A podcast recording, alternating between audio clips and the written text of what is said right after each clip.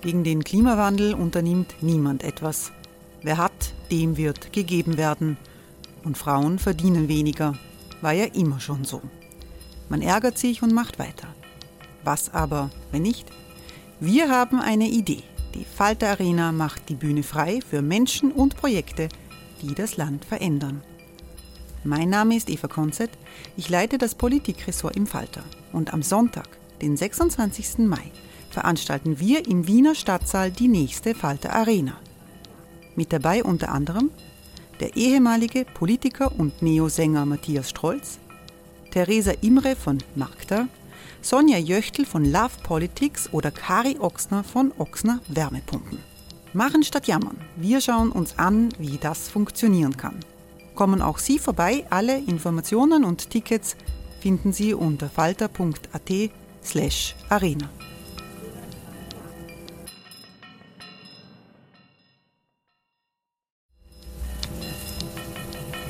slash arena. Falter-Podcasts werden durch Werbung unterstützt.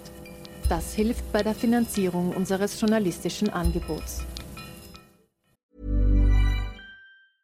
A lot can happen in the next three years. Like a chatbot may be your new best friend. But what won't change? Needing health insurance. United Healthcare Tri Term Medical Plans are available for these changing times Underwritten by Golden Rule Insurance Company, they offer budget-friendly, flexible coverage for people who are in between jobs or missed open enrollment. The plans last nearly three years in some states, with access to a nationwide network of doctors and hospitals. So for whatever tomorrow brings, United Healthcare Tri-Term Medical Plans may be for you. Learn more at uh1.com.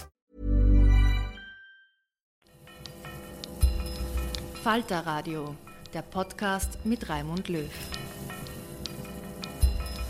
Sehr herzlich willkommen, meine Damen und Herren, im Falter Radio. Wie sich der Lockdown für den Glücksspielkonzern Novomatic millionenfach rentiert hat, ist wenig besprochen worden in der letzten Zeit. Der Satiriker Florian Schäuber kennt die Zahlen und er enthüllt die 50 Millionen Dividende, die Konzernchef Professor Graf kassiert hat. Bemerkenswert bei der wöchentlichen Satiresendung des Falter Podcasts ist das Gespräch mit Hannes Androsch, dem Industriellen und Ex-Finanzminister aus der Zeit Bruno Kreiskis.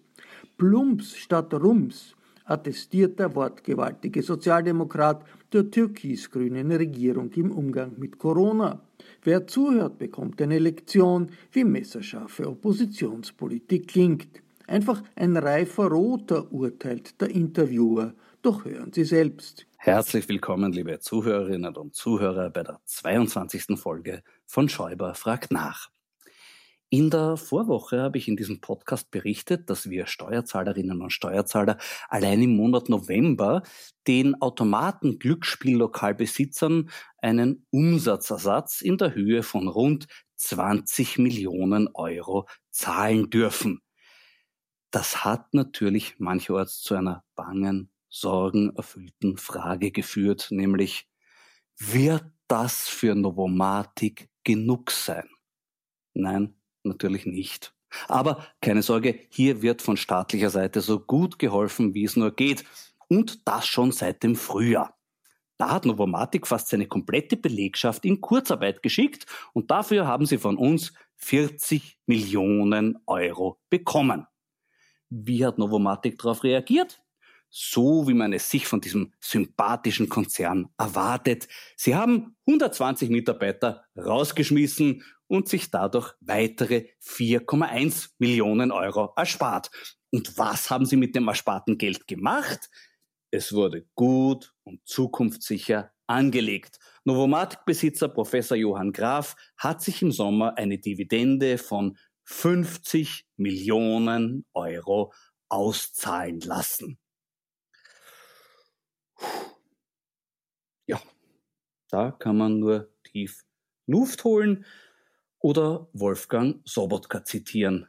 Novomatic ist ein Unternehmen mit wirklich sozialer Verantwortung. Da hat unser Wolfgang Sobotka natürlich wieder mal vollkommen recht. Weil der Herr Professor Graf behält ja nicht das ganze Geld für sich allein. Der gibt doch ein bisschen was her davon. Der Gattin von jenem SPÖ-Funktionär, der über viele Jahre die mittlerweile als illegal klassifizierten Novomatic-Automaten in Wien genehmigt hat, hat der Herr Professor ein paar Millionen Euro geschenkt. Oder auch der Gattin des Novomatic-Aufsichtsratsvorsitzenden, die nicht nur während der Ermittlungen gegen Novomatic im Kabinett vom Innenminister Nehammer gearbeitet hat, sondern zuvor natürlich auch für den Wolfgang Sobotka. Und auch das vom Wolfgang Sobotka geleitete Alois Mock Institut wurde wohltätig von Novomatic unterstützt. Da haben sie definitiv soziale Verantwortung bewiesen, weil dieses Institut war so arm. Das hatte nicht einmal eine eigene Adresse oder eine eigene Telefonnummer. Stellen Sie sich das vor. Das Institut musste sich Adresse und Telefonnummer mit der ÖVP teilen. Furchtbar, oder? Was für ein entwürdigendes Schicksal. Umso schöner zu hören, dass auch das von Wolfgang Sobotka dirigierte Kammerorchester Weidhofen von Novomatic beschenkt wurde. Welch prächtiges Symbolbild für diesen Konzern. Wolfgang Sobotka mit Taktstock in der erhobenen Hand. Wer denkt da noch an einarmige Banditen? Wolfgang Sobotka bekommt aber auch die Wertschätzung von zweiarmigen Banditen, konkret von Viktor Orban. Der hat ihm vor ein paar Wochen eine hohe Auszeichnung zukommen lassen, das Konturkreuz mit dem Stern des ungarischen Verdienstordens.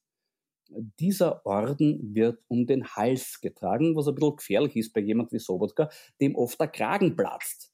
Hoffentlich tut er sich da nicht weh, wenn er am Hals jetzt einen Stern hängen hat. An sich passt er ja gut zu ihm. Wenn Sobotkas Tätigkeit als Vorsitzender des U-Ausschusses nach den gängigen Internetbewertungssymbolen beurteilt würde, wäre dieser eine Stern genau richtig. Für die Gesamtpersönlichkeit könnte man ja noch einen halben dazugeben. Bekommen hat er diesen Orden für, Zitat, eine breitere Wahrnehmung der Positionen Ungarns in der Europapolitik in Österreich. Also da müsste der Orban jetzt aber sehr viele Orden vergeben, denn die Position Ungarns in der Europapolitik wird derzeit so breit wahrgenommen wie noch nie zuvor. Ungarn sabotiert die Auszahlung der dringend notwendigen Corona-Hilfen in der EU, weil Orban nicht will, dass es in seinem Land eine Rechtsstaatlichkeit gibt, die auch für ihn gilt. Der Grund dafür hat nichts mit politischer Gesinnung, Ideologie, Kultur oder Religion zu tun, sondern ist in einer einfachen Tatsache zu finden. Viktor Orban ist ein Verbrecher. Gemeinsam mit seinem Familienclan praktiziert er seit einigen Jahren Korruption, Betrug und Diebstahl. Zu diesem Clan gehören unter anderem sein Schwiegersohn und Orbans Vater. Der Begriff Familienbande trifft hier also durchaus in mehreren Bedeutungen zu. Opfer dieser Familienbande sind wir alle. Laut der Betrugsbekämpfungsbehörde Olaf werden in keinem anderen EU-Land mehr europäische Fördergelder missbraucht als in Ungarn. Die Behörde spricht in diesem Zusammenhang von organisiertem Verbrechen. Die Vergabe von EU-Geldern wird in Ungarn direkt von Orbans Büro beaufsichtigt. Viele dieser missbrauchten Gelder landen im unmittelbaren Umfeld des Orban-Clans. Zu einer Strafverfolgung in Ungarn kam es dabei aber bislang nicht. Da könnte man vielleicht einmal bei der ungarischen Justizministerin nachfragen, die ja auch schon im ORF Interviews gegeben hat. Aber ist die Frage, ob das was bringt. Justizministerin unter Orban ist ein bisschen wie Krokodiltrainerin bei Idi Amin. Auf jeden Fall muss Viktor Orban versuchen, die Einhaltung der Rechtsstaatlichkeit um jeden Preis zu verhindern. Er muss das persönlich nehmen, ist irgendwo verständlich. Man kann auch von einem Investmentbanker auf den Cayman Islands nicht verlangen, für die Trockenlegung von Steueroasen zu kämpfen. Alle Nichtmitglieder des Orban-Clans dürfen hingegen darauf hoffen, dass sich die EU nicht erpressen lässt. Das gilt hoffentlich auch für unseren Außenminister Schallenberg. Der hat sich erst unlängst in einem Interview darüber beschwert, dass österreichische Medien die Angriffe deutscher Medien gegen Orban auch noch verstärken.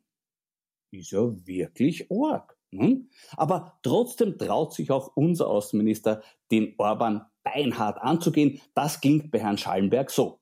Ich sage nicht, dass ich mit jeder Äußerung und jeder Positionierung Orbans einverstanden bin.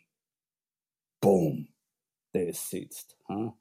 Zum Thema Trump sind von unserem Außenminister ähnlich mutige Stellungnahmen überliefert.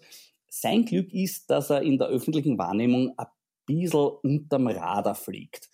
Da ist die Konkurrenz aus anderen Ministerien möglicherweise zu stark. Auf jeden Fall gut für ihn, denn sonst könnten vielleicht manche draufkommen, dass es sich bei Alexander Schallenberg nicht wie am Beginn seiner Amtszeit von manchen vermutet um eine neue Ursula Plasnik in einer männlichen Version handelt, sondern eher um eine neue Karin Kneißl in der Graf Bobi Version.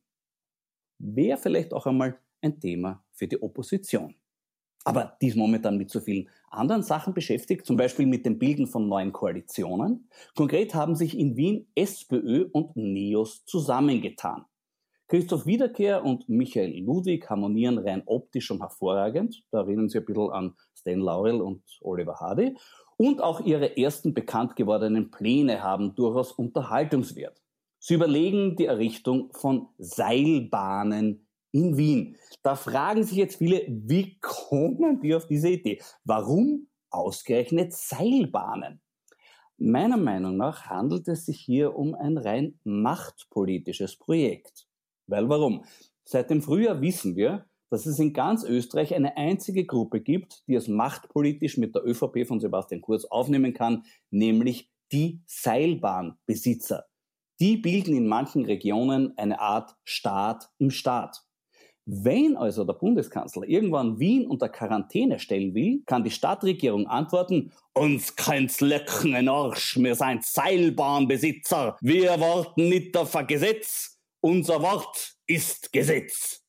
Wenn Rot-Pink es dann noch schafft, den Schröcksnadel zum Seilbahnstadtrat zu machen, wird Wien gesundheitspolitisch endgültig autonom. Besonders bemerkenswert bei den Seilbahnplänen finde ich die Tatsache, dass es unter anderem eine Seilbahnverbindung vom Westbahnhof auf den Königelberg geben soll. Da liegt, glaube ich, wirklich ein Missverständnis vor. Um es auf die Spitze des Königelberges zu schaffen, braucht man keine Seilbahn, sondern eine Seilschaft. Dafür braucht man erfahrene und regierungskompatible Bergführer, also Leute wie Gerald Fleischmann oder Pius Strobel. Und beim Aufstieg sollte man nicht nur das Gipfelkreuz im Auge behalten, sondern auch das Giebelkreuz. Ich gebe mir da jetzt lieber einen Gipfel der Genüsse. Heute ist es der Impresario 17 von Paul Kerschbaum aus Horizon, ein Cuvée aus Blaufränkisch, Merlot, Cabernet und Zweigelt. Prost!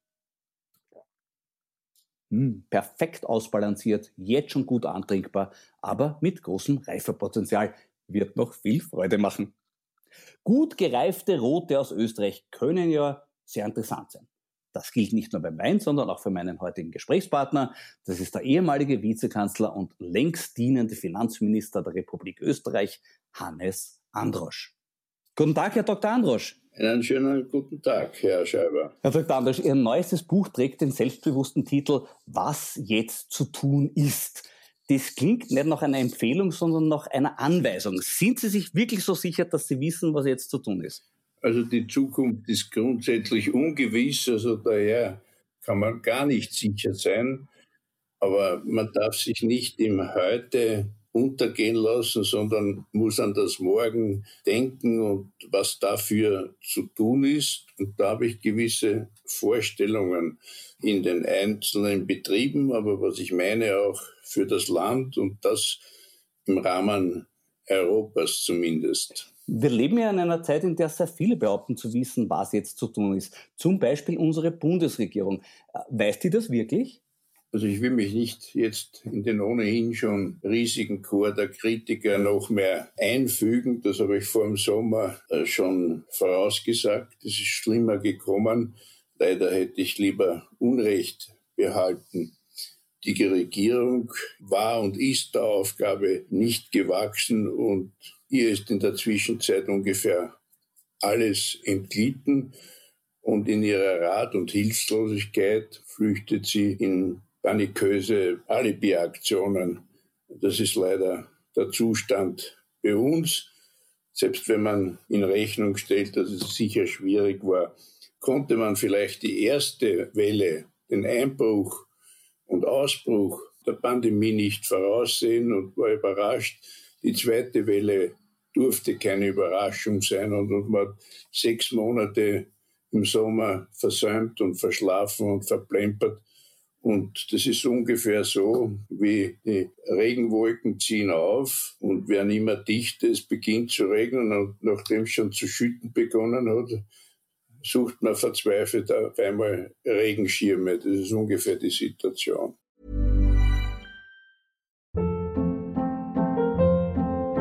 Hold up. What was that? Boring. No flavor. That was as bad as those leftovers you ate all week. Kiki Palmer here, and it's time to say hello to something fresh and guilt-free. Hello Fresh. Jazz up dinner with pecan-crusted chicken or garlic butter shrimp scampi. Now that's music to my mouth. Hello Fresh. Let's get this dinner party started. Discover all the delicious possibilities at hellofresh.com.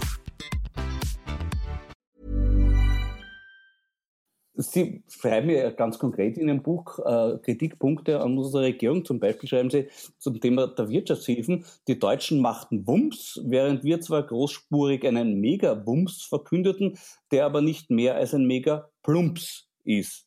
Was ist da passiert? Also zuerst die notwendigen Hilfsmaßnahmen, die ohnehin geringer angelegt wurden als in der Schweiz und Deutschland, wo sie so im Mai, Juni schon zur Wirkung gebracht wurden, mit denen sind wir heute noch nicht einigermaßen in der Umsetzung fertig geworden, sondern nur mit einem Bruchteil. Wir haben kein Konjunkturprogramm, damit die Wirtschaft fürs nächste Jahr Aufträge bekommt und die Gesamtnachfrage steigt, also eine Stimulierung, sozusagen wie wenn man Wasser in einem Brunnen, bei dem die Wassersäule abgerissen ist, durch Nachgießen einiger Kübel Wasser ihn wieder in Gang bringt, damit er wieder weiterhin genügend Wasser spendet. Und von Zukunft äh, Aufgaben ganz abgesehen. Es wird immer von Wiederaufbau geredet. Wiederaufbau hatten wir 45, da war alles zerstört. Reconstruction, die ist geschehen. Aber jetzt haben wir die Herausforderung der Wiederbelebung und angesichts der Herausforderungen Klima, Energie, äh, demografischer Wandel und Altersschub. Nicht sonst brauchen wir Umbau und es ist bekanntlich leichter, ein neues Haus zu bauen, als ein altes zu renovieren und umzubauen und zu dämmen und die Heizung umzustellen. Und vor diesen Herausforderungen und Aufgaben stehen wir, aber die werden sträflich vernachlässigt. Ja, Sie schreiben auch, der Stil der Regierung sei ein auf Ressentiments gestütztes, selbstbeweihräuchendes Regieren von Meinungsumfrage zu Meinungsumfrage. Woraus schließen Sie das? Naja, wenn ich jetzt lese, dass die Regierung ausgeschrieben hat, für die Eigenbewerbung ein Projekt von 180 Millionen, dann wäre mir lieber gewesen, man hätte das in die Lüftungsgeräte für die Schulen und für die Ausstattung der Lehrer und Schüler mit Laptops äh, und für die Aufrüstung der Schulen digital verwendet. Finden Sie es in Ordnung, dass der Rechtsanspruch auf Entschädigung im Epidemiegesetz ausgehebelt wurde? Na, das war eine infame Maßnahme, bevor man die übertriebenen und angesichts von Ischgl, deren Recht, dessen die Rechnung kriegen wir jetzt für die Wintersaison gerade von Italien bis Deutschland präsentiert, äh, auszuhebeln, um dann Almosen anzukündigen und sie bis heute nur zu einem geringsten Teil zur Auszahlung zu bringen. Die Schweiz und die Deutschen haben das längst im Mai und Juni getan. Das ist ja gräbt die Schweizer 15 Milliarden Franken für die Wirtschaft und 271 Millionen Franken äh, für Kunstschaffende. Und das ist vor allem gleich gekommen. Die Kunstschaffenden wurden zunächst überhaupt äh, links liegen gelassen und bis heute nur zum geringen Teil berücksichtigt. Das gilt auch für die Unterhaltungsbranche und das gilt auch für die Einpersonenunternehmungen. Alle die, und das sind Hunderttausende, sind der Regierung schnurzegal. Sie attestieren in Ihrem Buch Österreich eine gar nicht mehr so schleichende Urbanisierung. Wie tritt die Ihrer Meinung nach zutage?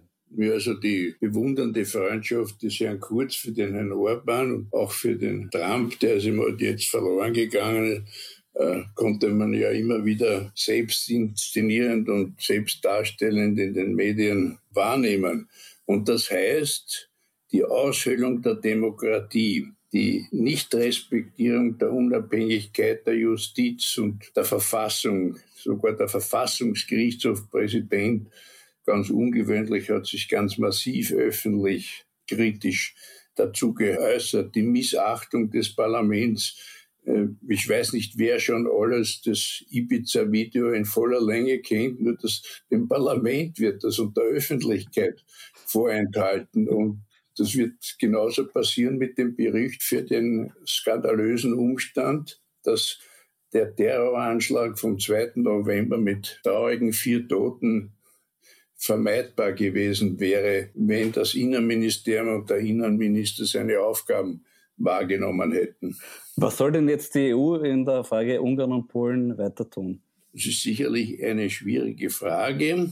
Aber es wird sicherlich nicht gehen, dass die größten Nettoempfänger, äh, dass die Politik gegen die Grundwerte der EU machen. Das wird nicht akzeptabel sein. Und der Orban hat vielleicht die Alternative, sich in die Arme des Herrn Putin zu schmeißen. Kann man nicht vorstellen, dass die Polen eine solche Vorstellung haben könnten, nach all ihren jahrhundertlangen Erfahrungen äh, mit Russland. Wäre erstaunlich, allerdings. Ja. Also Ihr zentrales Anliegen erscheint auch in diesem Buch wieder die Bildung. Äh, wie sehen Sie da die derzeitigen Schulschließungen? Ja, eine Fehlentscheidung, weil man eben nicht vorbereitet hat oder es der Lehrerschaft und den Schulleitungen überlassen haben über den Sommer. Man hat verabsäumt, die Lehrer vor Schulbeginn zu testen und inzwischen wieder. Und jetzt haben wir einen Chaos. Wir haben die Schulen geschlossen offen und die Kindergärten. 50 Prozent der Kindergartenkinder gehen in den Kindergarten, die anderen nicht. Und bei den Schulen ist es ähnlich. Das ist Chaos schlecht. Und zu der rückständigen Bildungssituation, die wir vor der Pandemiekrise schon hatten, äh, ist durch den Lockdown der Schule vor dem Sommer und den neuerlichen Lockdown jetzt äh, im November eine gewaltige Bildungskrise entstanden, vor allem für Hunderttausende Pflichtschüler, die völlig aus jeglichen Unterricht herausgefallen sind, weil sie digital gar nicht erreichbar waren, sofern die Lehrerschaft dazu über, über der Lage war und die Hardware dazu zur Verfügung gestanden hätte. Das heißt, diese Regierung hat gegenüber dem Bildungswesen und den davon Betroffenen, das sind die jungen Menschen, eine gewaltige Bildungskrise, deren äh, Spätfolgen wir noch lange äh, leiden werden müssen, herbeigeführt. Sie schreiben, das Thema Bildung ist bei uns politisch unter den Tisch gefallen. Einzig die Neos haben in den letzten Jahren ein moderneres, ideologiebefreites Bildungsprogramm auf den Tisch gelegt. Freuen Sie sich, dass die jetzt in Wien mit der SPÖ koalieren? Ja, das ist äh, erfrischend und so wie das der Bürgermeister dargestellt hat, als Fortschrittskoalition in und Anspielung an die Koalition 1969 Brandt Scheel als sozialliberal charakterisiert hat und die Regierung Brandt Scheel mit ihrer Ostpolitik war ein weitreichender riesiger Erfolg. Das wünsche ich dieser Regierung und dann wird sie weit über Wien hinaus eine Ausstrahlungswirkung haben. Bildung ist überhaupt Ihr Leibthema, auf das Sie immer wieder pochen. Der amerikanische Philosoph Michael Sandel legt in seinem neuesten Buch Vom Ende des Gemeinwohls dar, dass Bildung als wichtigster Motor der sozialen Mobilität immer seltener funktioniert. Immer weniger Menschen schaffen durch Bildung den Aufstieg von ganz unten. Konkret nur 1,5 Prozent der Studenten in Amerika steigen aus armen Verhältnissen in die Spitzengruppe der Einkommensskala auf. Immer öfter wird Bildung vererbt. Was ist hier zu tun? Also, das ist ein unerträglicher Zustand, was die Chancengleichheit anlangt. Das ist wirtschaftlich äh, nicht akzeptabel, weil wir auf kein Talent verzichten dürfen angesichts des Alterungsschubs unserer Gesellschaft. Daher müssen wir alles tun, genau das zu vermeiden. Wir brauchen daher frühkindliche Erziehung angesichts der Tatsache, dass 70 Prozent der Mütter berufstätig sind, und da rede ich noch gar nicht von den Schwierigkeiten alleinerziehender Mütter. Wir brauchen ganztägige Kindergärten mit elementarpädagogischer Betreuung. Und dann müssen wir das entsprechend Personal haben, ausbilden, akademisch auch und entsprechend bezahlen. Wir brauchen in den Pflicht, aber auch in den Oberschulen verschränkte, autonome Ganztagsschulen in Bildungszentren, die genug Raum haben. Wie viele Schulen äh, in Österreich haben nicht einmal einen, einen Turnsaal und neben der Infrastruktur, der materiellen, braucht man auch entsprechendes Begleitpersonal, wenn man das Thema Chancengleichheit, Integration und Inklusivität lösen will. Der Untertitel von Sendels Buch lautet, wie die Leistungsgesellschaft unsere Demokratie zerreißt. Konkret geht es ihm um die geringe Wertschätzung, die jene erfahren, denen der Aufstieg nicht gelingt, wodurch sie leichte Beute für Populisten aller Art werden. Wie kann man dagegen steuern? Das Problem bestand bereits ansatzweise und nicht gelöst, auch was etwa die Stellung der berufstätigen Frauen anlangt. Äh, Im Industriezeitalter, inzwischen sind wir längst in das digitale Zeitalter übergetreten, äh, das gekennzeichnet ist unter anderem durch die Plattformökonomien, wie sie die Tech-Giganten darstellen, mit wenig Betriebsvermögen, aber riesigen Einnahmen und Gewinnen und hochbezahlten Mitarbeitern und auf der anderen Seite wird die Gig-Ökonomie immer größer von Einpersonenunternehmen, die keinen Schutz haben, von Leiharbeitern, um die sich niemand äh, kümmert, um Erntehelfer, die mal einfliegen und dann muss man sie ausbeuten, indem ihnen ein Stundenlohn von 4,50 Euro bezahlt wird und sie werden in unerträglichen Unterkünften untergebracht, siehe die Leiharbeiter des Staatsbetriebes Post und niemand kümmert sich darauf. Das heißt, die Kluft wird immer größer, unserer Gesellschaft, und niemand will das wahrhaben. Sie üben auch ganz konkret Kritik am Umgang mit den Flüchtlingskindern aus Moria. Sie berichten über Länder, die bereits waren, Kinder aufzunehmen und schreiben dann, Österreich war schändlicherweise nicht darunter. Ein trauriger Akt von Herzlosigkeit und fehlender Mitmenschlichkeit. Was sagen Sie denn diesbezüglich zur Haltung von Hans-Peter Doskozil? Ja, ich schätze meinen Freund Doskozil sehr, aber da bin ich also völlig konträrer Meinung. Es ist Flüchtlinge aufzunehmen und arme Kinder aus einem äh, erbärmlichen Flüchtlingslager, das übrigens in Lesbos abgebrannt ist, nicht aufzunehmen, äh, finde ich unerträglich. Ich habe nach dem Krieg Aufnahme gefunden in Bregenzerwald in Vordelberg und ein Jahr später, ein halbes Jahr in Molenbeek in Brüssel.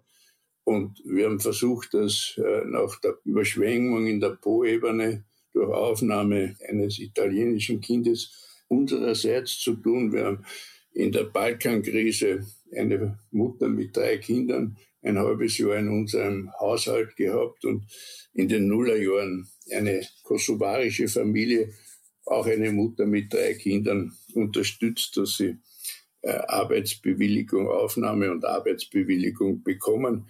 Das ist eine humanistische und für andere sollte es eine christliche Verpflichtung sein. Naja, jetzt haben wir den Doskozil erwähnt. Was ist denn jetzt zu tun für die SPÖ, Ihrer Meinung nach?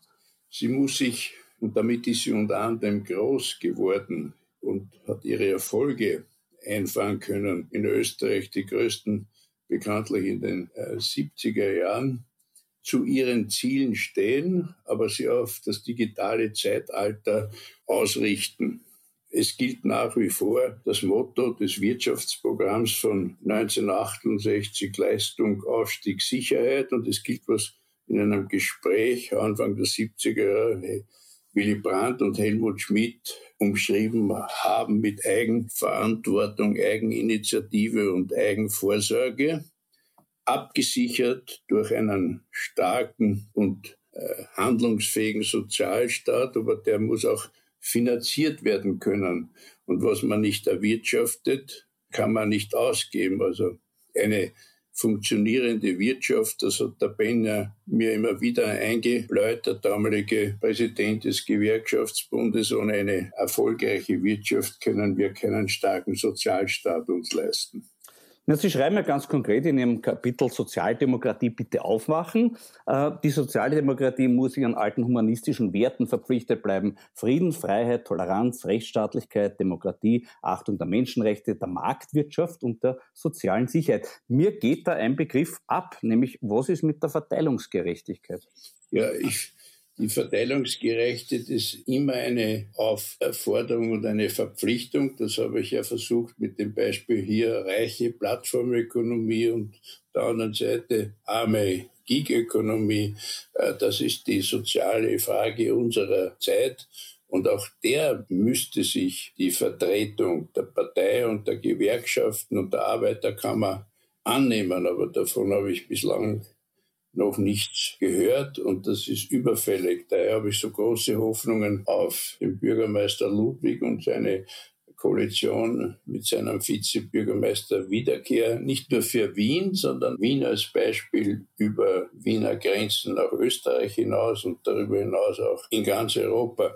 Es ist ja kein Zufall, dass die Berliner Stadtverwaltung etwa im Wohnungswesen immer wieder auf das Beispiel äh, Wien hingewiesen wird. Mhm. Die Problematik ist aber auch, dass das reichste Prozent in Österreich äh, rund 40 Prozent des Nettovermögens besitzt.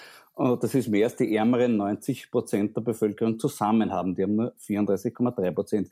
Das Wort Umverteilen kommt bei Ihnen nicht vor. Absichtlich nicht oder haben Sie damit ein Problem? Umverteilen kann ich erst, wenn ich zuerst was verteilen habe können und verteilen können nur, was ich zuerst erwirtschaftet habe. 30 Prozent unseres Sozialproduktes geht in den Sozialstaat. Da sind wir im Spitzenfeld Europas. Aber innerhalb des Sozialstaates haben wir die allergrößten Verteilungs- und Umverteilungsungerechtigkeiten. Es gibt den geschützten Bereich mit den besseren Pensionen und es gibt die Leiharbeiter am anderen Ende, von denen wir schon äh, gesprochen haben. Also es geht nicht lauthals, so wie der Pharisäer in der Bibel sich verhält gegenüber den Zöllner, zu rufen nach Umverteilung und Verteilungsgerechtigkeit und dort, wo sie nicht geschieht, einfach wegzuschauen. Das ist eine Heuchelei. Na, was jetzt zum Beispiel ganz offensichtlich nicht passiert ist bei den digitalen Konzernen. Sie schreiben selber, Amazon, Alibaba und Co. haben nicht nur einen Börsenwert erreicht, der kaum vorstellbar ist, sondern auch dermaßen viel Macht und Einfluss erlangt, die mit unseren ethischen Vorstellungen nicht mehr in Übereinstimmung stehen. Was kann man hier tun? Ja, da muss man endlich kapieren, dass wir in einer globalisierten Welt leben, auf einem einzigen Planeten, ein Global Village geworden sind und wir haben globale Heuchelei oder wie der äh, kosmologische und astronomische Wissenschaftler Lord Rees gemeint hat, wir haben nicht nur das Global Village, wir haben zu viel Global Idiots und das in führenden Positionen. Warum sind Sie eigentlich gegen eine Digitalsteuer? Ich bin sehr für eine Digitalsterber, nicht für so einen lächerlichen Schmäh, indem er die Werbeabgabe erhöht und 25 Millionen einhebt. Das ist national nicht zu lösen, vielleicht aber auch nur in Grenzen in Europa. Das ist eine globale Herausforderung. Das wird ohne Amerika und China nicht zu lösen sein. Notwendig ist es allemal. Wenn ich Sie richtig verstanden habe, sind Sie aber nicht prinzipiell gegen neue Steuern. Sie sind zum Beispiel definitiv für CO2-Steuer und Kerosinsteuer. Und für eine Erhöhung der Mineralsteuer, für eine Abschaffung des äh, Dieselprivilegs, also für eine ganze äh, für das Abschaffung dieses unnötigen Pendlerpauschales, das genau genommen ein Speckgürtelpauschale ist. Also da gibt es eine ganze Menge sofort einen höheren Treibstoffpreis da gibt es eine ganze Reihe von Möglichkeiten, die könnte man bereits per 1. Jänner nächsten Jahres einführen. Es genügt ja nicht nur von Ökolisierung des Steuerrechts zu reden und es nicht zu machen. Diese äh, Vorschläge könnte man schon nächstes Jahr umsetzen. Mhm. Vermögensteuern sind aber für Sie ein Tabu. Das sind kein Tabu. Als ich Finanzminister war, hatten wir eine bescheidene Vermögenssteuer, die nichts gebracht hat einer meiner Nachfolger, der Latziner, äh, sicher nicht rechtsorientiert, hat sie abgeschafft.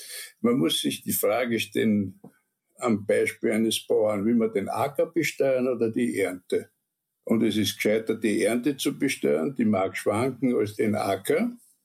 wenn man den Acker besteuert, dann noch mit Erbschafts- und Schenkensteuer, dann kommt es zur Teilung und dann haben wir diese klein karierte Landwirtschaft wie im Burgenland.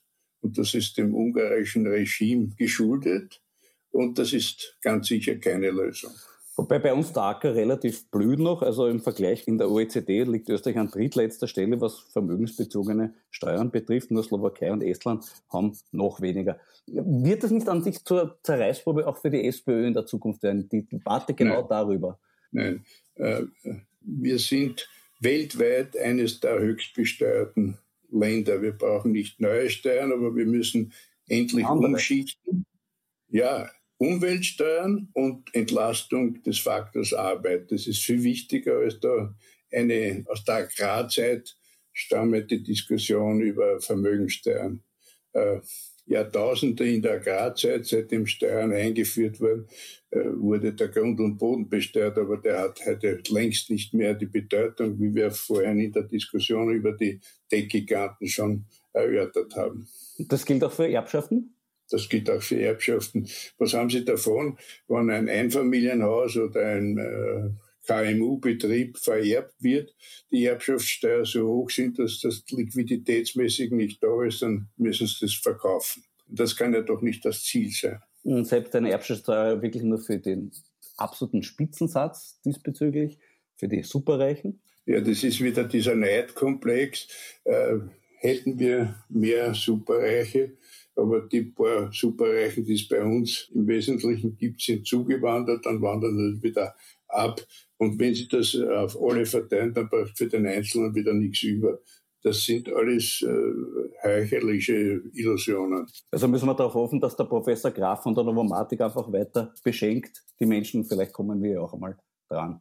Ja, das muss man anders lösen. Das, ist, das sind ordnungspolitische Fragen und vielleicht sind es auch strafrechtliche Fragen. Das kann ich nicht beurteilen. Äh, ja, vielleicht noch eine abschließende Frage. Äh, wie glauben Sie denn, Sie schreiben eben, was zu tun ist, wie glauben Sie denn, dass es jetzt weitergehen wird in Österreich?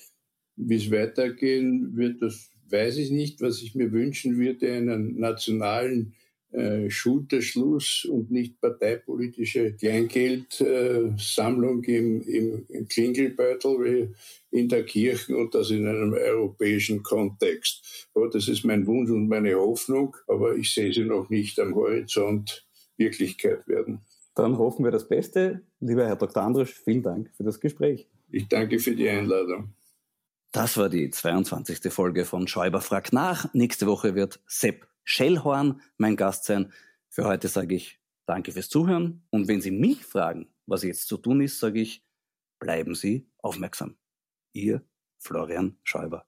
Der Satire-Podcast Schäuber fragt nach ist jede Woche im Falterradio zu hören. Ich verabschiede mich von allen, die uns auf UKW hören, im Freirad Tirol und auf Radio Agora in Kärnten.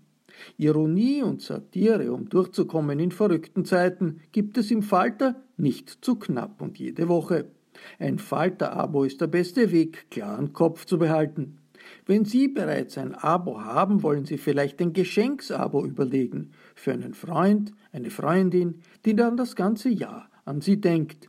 Das alles läuft über die Internetseite abo.falter.at. Ursula Winterauer hat die Signation gestaltet, Anna Goldenberg und Georg Schober betreuen die Technik. Ich verabschiede mich bis zur nächsten Folge.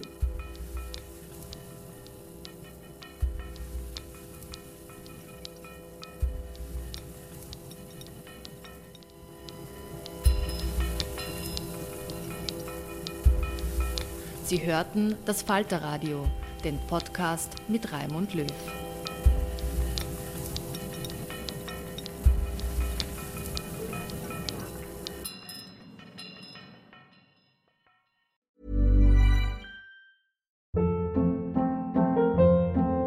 Hold up. What was that? Boring. No flavor. That was as bad as those leftovers you ate all week. Kiki Palmer here, and it's time to say hello to something fresh and guilt-free. Hello Fresh. Jazz up dinner with pecan-crusted chicken or garlic butter shrimp scampi. Now that's music to my mouth. Hello Fresh. Let's get this dinner party started. Discover all the delicious possibilities at hellofresh.com.